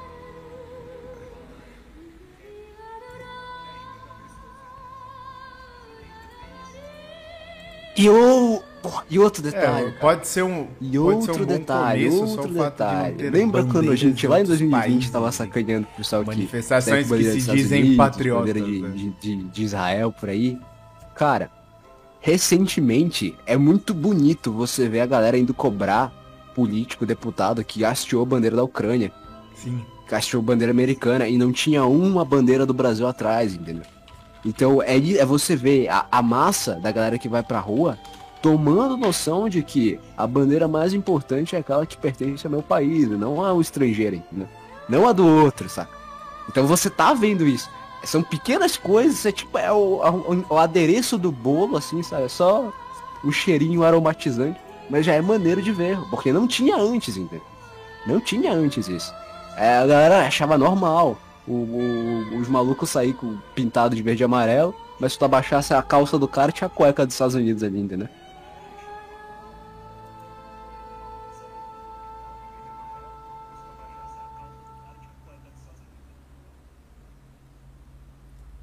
Sim. É, o pessoal não valoriza. É, É que, é os- pouco, infelizmente, assim, os heróis que você diz aí são os únicos que a galera valoriza. É, e muito pouco ainda, de maneira bem superficial. Os heróis são o quê? Neymar, Ayrton Senna, é, Pelé, tipo, putz, Popó. Puta que pariu, né, mano? Puta que pariu, mano. O que se salva aí é Ayrton Senna, é beleza. O Senna é o, é o que se salva aí. Mas puta que Hoje pariu, só piorou. tem essa referência, velho. Hoje perou, hoje perou. Quem são seus? É, piora, né? Hoje em dia é o que? Anitta. Não, nunca reclame, velho. Esse é o ponto. A gente, pelo- fica cara, difícil. por questão distinta, a gente sabe. Pelos pouco que a gente passa na linha da história, a gente sabe vê nada do que existem passado pessoas dele. importantes ali. Pessoas únicas, entendeu? O detalhe, detalhe, tipo, fato curioso. O primeiro medalhista de ouro olímpico de tiro esportivo foi o Guilherme Paraense. Ou seja, na primeira Olimpíada de tiro esportivo, o primeiro ouro que teve veio de um brasileiro, cara. Ainda do norte do Brasil. E as pessoas não sabem disso. Por quê? Porque são informações que elas não são estudadas, elas não são dadas na, estu- Aí, na escola. Porque de um tempo. É, E, e aí que tá. não vão. Mas não dá, cacete. Não vão. Entendeu? Se a gente for esperar, a- por exemplo, a escola e os grandes veículos aí de seminário não vão porque não é a ideia é justamente O máximo. idiotizar, pô. Por que, que eles vão fazer isso? Passar informação importante. Pô, eu vou fazer o cara ter um apego à terra dele. E aí, cara? não, pô, se ele ficar apegado, eu não vou Aí, por isso que conseguir invadir. tem que botar um pouquinho mais de esperança um nessa boba conversa que a gente faz aqui, tentar invadir. Porque enquanto a gente ensina aqui uns aos outros em relação a isso, você ouvinte pode fazer a mesma coisa com os seus colegas. Porque não vai, não vai aparecer no jornal qualquer informação interessante sobre uma personalidade revelante brasileira, entendeu? Rele- relevante brasileira. Não vai. Você vai ter que falar isso, você vai ter que sair da sua boca em relação a outra pessoa. Alguém que você olha e diga, "É, esse cara aqui me parece um maluco decente na história do nosso país, hein? É esse que não é filha da puta. Então, olha aí, fulaninho, você sabia que esse cara aqui existe? Aí você conta toda a biografia do cara, entendeu? Não tem jeito. A mudança ela é de boca, né? Ela é de conversa de boca mesmo. E foi isso que o, que o Gustavo Barroso fez, cara. Ó, só que a diferença do, do Gustavo Barroso é que ele documentou, cara, ele é um intelectual, né? Ele documentou a coisa, mas falou, será que é interessante o brasileiro saber o porquê que a porra da ilha nome, se chama. Fernando de Noronha, velho? Será que algum filho da puta no futuro vai olhar assim, mano, por que que esta merda se chama Fernando de Noronha? Quem é esse filho da puta? Eu vou até saber quem é esse arrombado aqui. Aí você vai lá atrás, aí você descobre, puta que pariu, não é brasileiro Cara, é, é. português, tem a origem jubilaica. Por que que ele ganhou? Por que que ele, por que que deram uma ilha pro cara? É só o nome ou deram a ilha pro cara? Porque hoje em dia se dá nome às ruas, né, mano? Não quer dizer que o cara é proprietário da rua. No caso lá, o cara virou dono da parada. O cara era o dono da ilha, irmão, sabe? Eu acredito que o cara não era pouca bosta, né? Pra ganhar uma ilha. Então tem coisas importantes, velho. Tem coisas importantes e só que aquilo na escola, essa é uma coisa que o Enéas falava. As pessoas, os professores fazem tudo parecer muito chato. Então você não tem interesse, velho. Você estudar a história do Brasil, putz, chato, velho. Chato. Não é a história do jeito que aconteceu. Aí, aí você. Só que ninguém fala que não foi daquele jeito que aconteceu, então você acaba acreditando, pô. E você lembra na época da escola? Na época da escola você não falava assim, velho, será que o que tá escrito aqui é verdade? Só o fato de ser seu professor que tá falando, cara, você já levava aquilo como uma verdade absoluta, mano. Você Não, não, conte- cara. nem a- a- passava simplesmente a toga de professor que te faz um ser Pelo extremamente menos na minha poderoso. época, Sua palavra vira lei. E aí quando a gente fala isso, tipo, de maneira aberta, as pessoas enxergam isso de maneira caricata e tal, e falam, não, não, não é assim não, isso aí vocês estão inventando história. Ah, é? Experimenta parar de prestar atenção na aula e começar a prestar atenção nas pessoas ao redor. A forma como elas olham para o professor e a forma como elas reagem às, às piadas, a forma como o conteúdo que o, que o, o conteúdo que é passado pelo professor. Aquele olhar de meu Deus, esse cara sabe muito, fica muito claro no semblante de cada uma daquela- da- da- dos alunos em sala de aula. E se você sabe um pouquinho de coisa mais, se você, se você é orgulho, se você tá no meio da galera, você ouve o que o maluco tá falando e você sabe. Esse louco não tem conhecimento nenhum acerca da realidade. Quando simplesmente o pessoal, tipo, porra, é muito razoável, né? A, Ucrânia vai. A Ucrânia tá acertando a Rússia no tiro. É verdade, isso mesmo, pessoal. É, tá acontecendo. Tá, há quatro semanas tá acontecendo isso. É, é sim.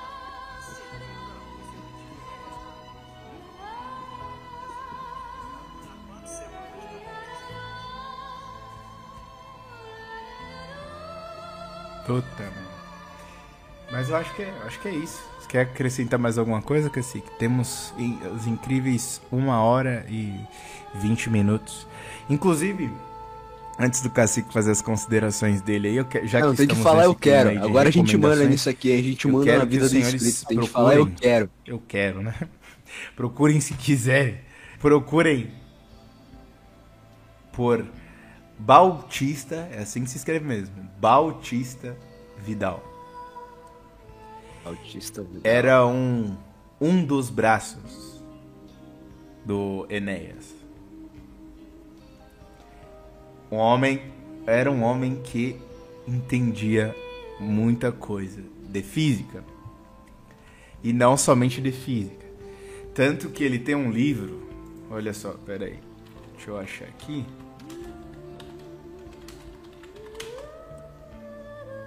Vamos localizar. Ah, se chama. O. Ah, esse livro aqui é raro, inclusive. Eu- é o que eu falei, tava falando aqui no, pro, pro japonês. Tudo que, infelizmente, você consegue mensurar a qualidade de um livro nos dias de hoje pelo valor que se cobra por ele, geralmente. Livros muito caros são raros, caros e raros geralmente são bons. né? Defendiam, ou pelo menos se, se importavam com a verdade.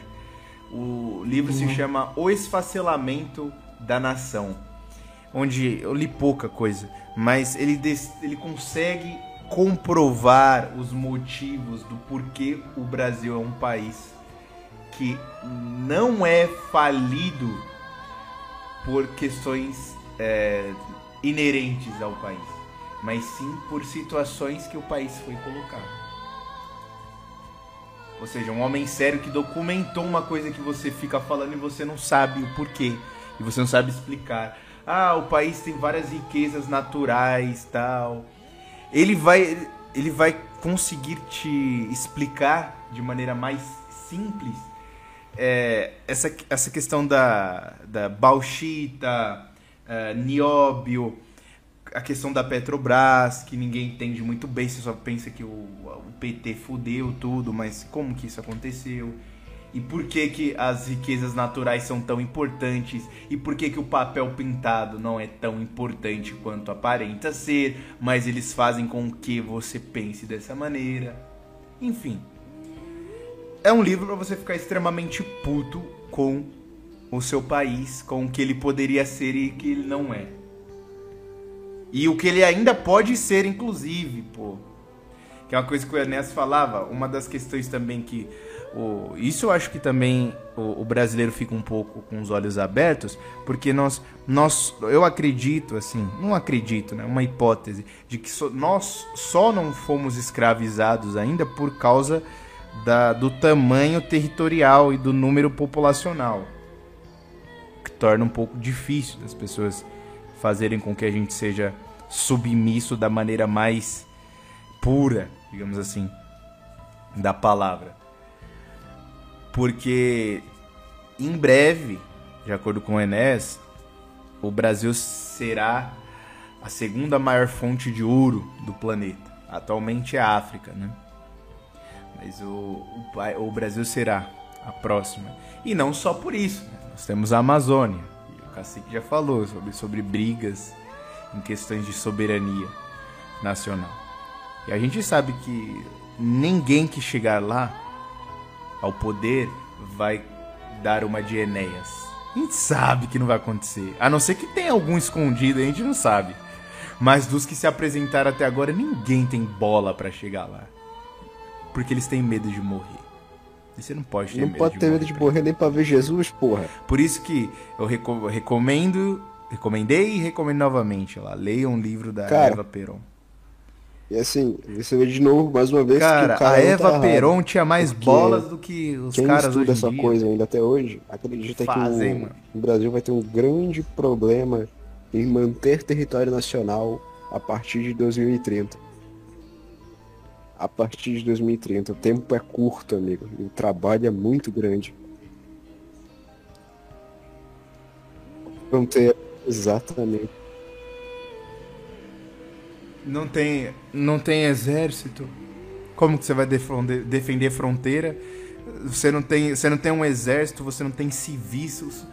Eu mesmo, porra, a minha experiência com, eu já peguei num revólver numa vez na vida. De resto, nem airsoft, porra. Eu jogava Polystation, matava pato no Polystation, porra. Nunca peguei na arma na, na vida. Como que vou defender o quê, pô? Não tô defendendo nada, nem minha casa. Vou defender um território grande. E isso tem que, ser, isso tem que mudar. Mu- Cara, ninguém explica nada. Esse país é, é muito. O Brasil é muito bagunçado, irmão.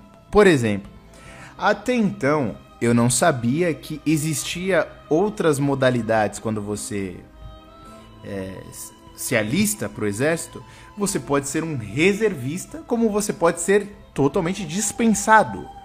O homem dispensado é aquele que é considerado um inepto. Virava reservista na hora, na nem minha pra cabeça bucha era de isso. canhão. Eu não sabia disso. Eu pensei que a pessoa que não entra, Caralho. de fato, pra ser. Exato. Eu também. Eu pensei isso. Aí eu conversando com um colega, pô, e a sua reservista? Mano, minha foto, minha foto de reservista, eu tô parecendo um criminoso, por isso que os caras não, não quiseram que eu fosse servir, mas tá valendo, né? Se acontecer alguma, alguma coisa, eu estou fudido, né? Serei convocado, né? Aí ele falou, você, eu não. Eu sou a última opção. Ou seja, tem pessoas que não não tem reservista, cara. Eles têm uma declaração de de dispensa. Aí as dispensas são por vários motivos. Né? No caso dele foi porque ele não foi. Justificou. Parece que tem um sistema, online lá, porque ele é jovem, né? Ele, ele se alistou há pouco tempo. Agora tem um sistema que você justifica online lá, paga uma taxa, eles remarcam, se você não vai, você paga uma taxa. Aí ele. Eu sei que ele pagou essa taxa umas duas vezes, depois entrou no site lá, tava atualizado, dispensado. Aí o certificado em PDF pro cara ba baixar. Então são coisas que ninguém explica, pô. O cara lá não, não se dá nem o trabalho de te explicar. Fala assim, olha, meu filho, você tá, você tá em sua reservista aqui, num caso de algum problema envolvendo donações ou algo do gênero, nós podemos chamá-lo. Não, não te passa significado de porra nenhuma, de qual a importância daquilo. Tem nada, velho. Tem nada. Você vai lá jurar a bandeira. Que porra que é jurar a bandeira? Todo mundo com a mão pra cima e cantando o hino nacional. Sempre foi, amigo. Sempre foi. Depende dessa mão pra cima, hein? É a saudação romana. Lembro. Sempre lembro. foi. Sempre foi a saudação romana, entendeu? Leia, ô, ô, Cacique, você lembra que sua mãe já fez a saudação romana? Você lembra disso? Sempre estará guardado em minha memória esse momento especial. Mas, cara, essa é uma coisa que eu não sabia. E o, o bizarro no Brasil, é, não sei se só no Brasil, mas a gente pode falar com particularidade porque cá estamos nós. Mas que aqui, cara, se você quiser ser uma pessoa minimamente inteligente, você vai ter que ralar, velho. Isso que a gente tem que entender de uma vez por todas. É você, irmão. Não tem ninguém pra te ajudar, entendeu? No máximo você vai arrumar um, um ou dois amigos aí que estão na causa com você, querendo se ajudar. Mas, irmão, não espere nada das instituições públicas, é, até mesmo privadas, na, a maioria pelo menos. Não espere a mídia, não espere a escola, nada, nada. Todos estão lutando para te emburrecer. Eu digo Você é o único que tá a seu favor, irmão. Então, do Eduardo faça alguma Prado, coisa a né, por respeito. Eduardo Prado. E aí, Império e Missão, o novo monarquismo brasileiro. Isso aí é baratinho, 14 conto, de boa. E Ilusão Americana tá 90, é foda, eu sei, mas é. É. é. Maneiro, já, já, dá, já, já dá pra ter uma noção aí do, do porquê que você tem que pegar anglo-americano da porrada. O...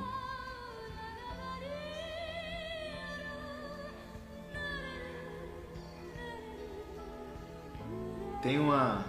Inclusive o Cacique que tá recomendando aí os livros monarquistas. Espera aí. Espera aí.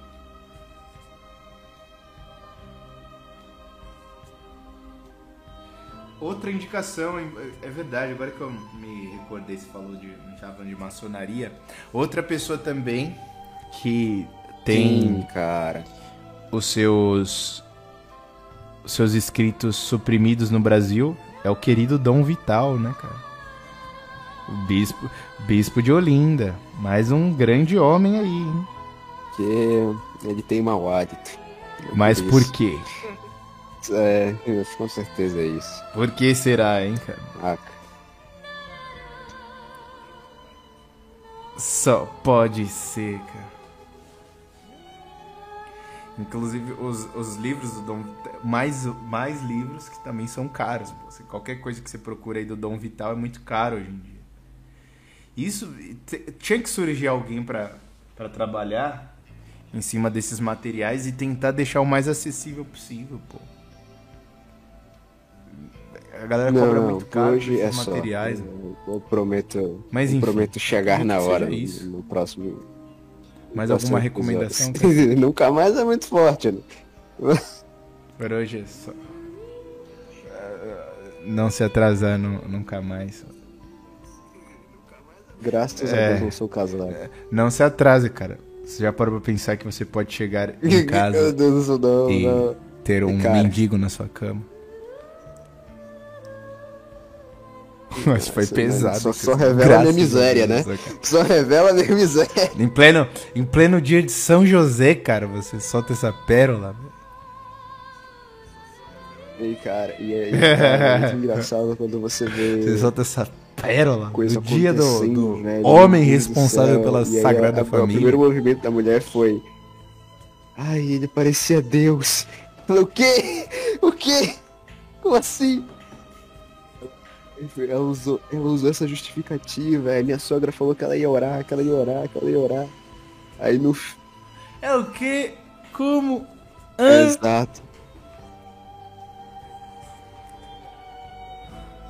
Aí teve várias linhas de, de pensamento, né? Tinha a- a- o pessoal da bruxaria, E não, aí, ela foi e o, o pior de tudo foi o final. Que ela E saiu o pessoal xingando da, todo mundo, né? da ala Ela psiquiátrica. largou A, face dela de cordeirinha, ela falou que ela fez isso porque o cara andava com muita mulher, já que ele era personal trainer também. E aí eu não sei mais sobre isso, mas chegou aos meus ouvidos a partir de thumbnail e título de vídeo, né? Que eles voltaram. Voltaram.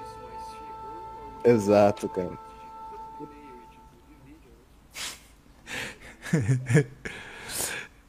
Todo castigo pra corno é pouco, velho. Eu tenho, eu tenho uns eu tenho, um- tenho um amigo lá de Brasília, ele mandou isso aí pra mim. Ah, mas quero que se foda, pô. O mundo moderno que entra em ruínas.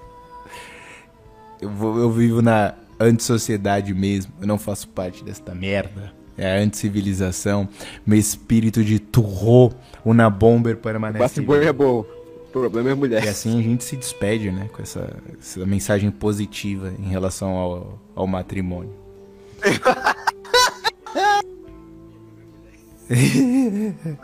Não, mas você viu, saiu o vídeo do cara, o cara tem o mesmo nome que eu, é com vontade de morrer, não está, não está o cara não está honrando o nome de rei e santo que lhe foi concedido, cara. Mas ele era um homem que falava assim, o lugar de mulher é onde ela quiser, então, é, o lugar dela, olha lá, ele tem que aceitar, né? Ai, cara. É sempre assim, né? Mas às vezes a gente fica com pena do Momento cara, bom, depois cara, momento assim, bom, ah, aliás, eu acabei de lembrar, que tem aquele ele áudio do maluco falando, ele merece mas é só o isso, assunto do é sempre momento, um cara né? assim, Semana que vem ninguém mulher tem lembra mais. de búfalo, e é, que a mulher pra fazer currículo e tal, aí vem o otário e cola, e assume o boneco. Não, cara, exato.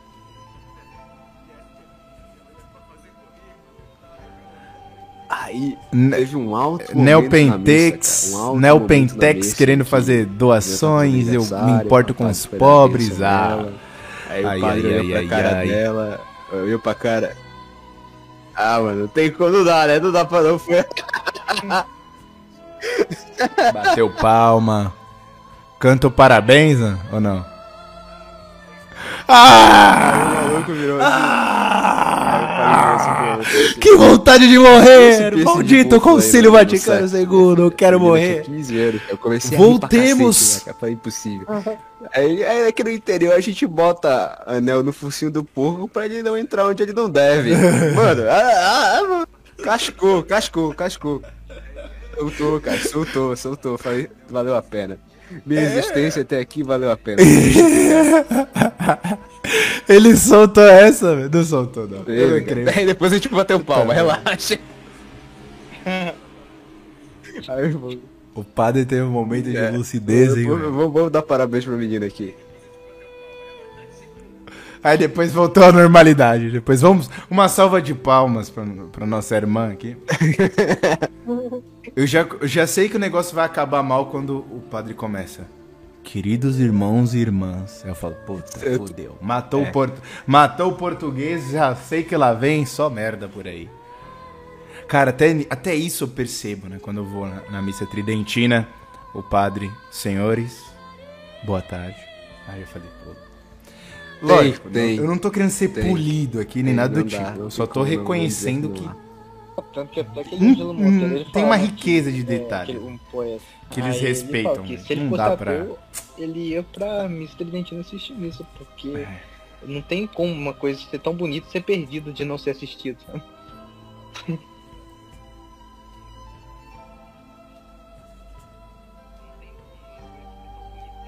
Aham. Ele mesmo, Falou o tudo. maior poeta vivo Monteiro, o do Brasil, hein, galera? Tem um, ele tem um livro sobre arte, não tem? Eu tenho um livro, pô. Eu tenho um livro dele. Nunca li, mas tá lá. Da saga dos livros que não, não foram lidos. Então, pra finalizar, senão a gente não vai embora nunca. Volto a dizer, hein? leiam o livro da Eva Peron, A Razão da Minha Vida. Legal, Garanta muito já bom. E, e comprem enquanto ainda está em circulação, que logo logo vão tentar censurar isso aqui, né?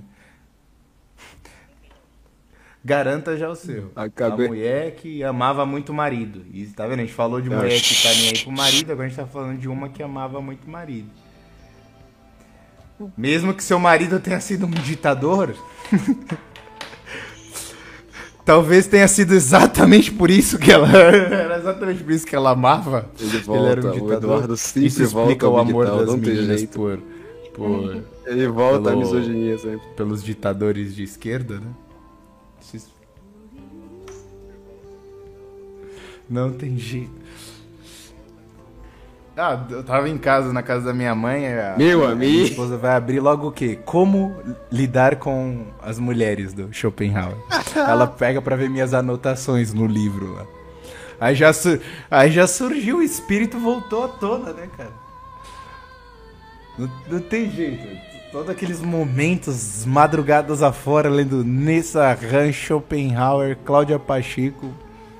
Inclusive, a Cláudia Pacheco escreveu um livro aí sobre. Não, não cheguei a ver não, não tô sabendo. ah, é um que Ela tá tem a, viva? a capa do. Ela tá, cara. Portugueses chegando Graças no, a Deus. no Brasil.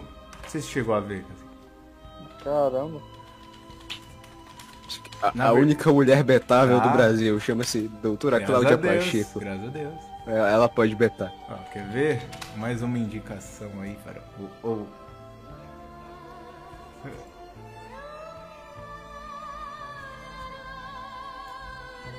Editora Proton. Essa daí é outra, cara. Outra brasileira que tem um Que trabalho ativo ela- cara, pra, melhorar o Brasil. Que ela Só publica os livros Aquela dela. universidade dela, que ela fez lá, porra. De graça, totalmente de graça. Sim. Ca- Trilógica, né? Alguma coisa assim. Ela e o. Até um livro do, do cara que ela. Ah, achei. História Secreta do Brasil, a Era do Espírito Santo, o Milênio Universal. Amigo. Estamos Tem um criando PDF, a nova hein, era. Falando em nova era, Fácil de eu achar lembrei isso de um aí. TikTok da, da professorinha do jardim, em que É a criança achar. pergunta pra ela se ela é casada, e ela disse que não, porque ela é muito nova. Mas, é, mas se você já é adulta. Aí ela virou e falou, é, mas não, eu sou adulta, mas eu ainda sou jovem, eu sou nova. Ela falou, mas você tem que casar, cadê seu filho? Tomou apavoro, apavoro. obrigado, obrigado, obrigado. Essa vai ser a. Três Essa é a vezes, tchau pessoal, vou parar vídeo. de falar, desculpa. Essa é a intro desse vídeo. Eu acho que assim a gente pode se despedir, né? Já falou de mulher É sendo. ensinada, sendo... é diferente. É, Cara, diferente. e você finaliza com mulher sendo humilhada por crianças, cara. Você está mais misógino do que não. É, é verdade. Bom, acho que a melhor maneira de terminar aqui, neste dia especial, né? estamos em pleno dia 19 de março. A gente pode terminar pedindo a intercessão de São José, né? Que tentar De se marido aproximar Ele era o máximo é, um bom possível do exemplo de, de pai, esposo mal, e de homem, né? Então, as, Bora lá. É. Em silêncio agora. esposo, rapaz. Foi, foi o que eu disse, cara. Eu percebi. Eu não queria, eu Amém. só não queria te, eu só não queria te expor. Bom, então, São José, rogue por nós. Fiquem com Deus, senhores, e até a próxima. Dessa vez o áudio vai completo.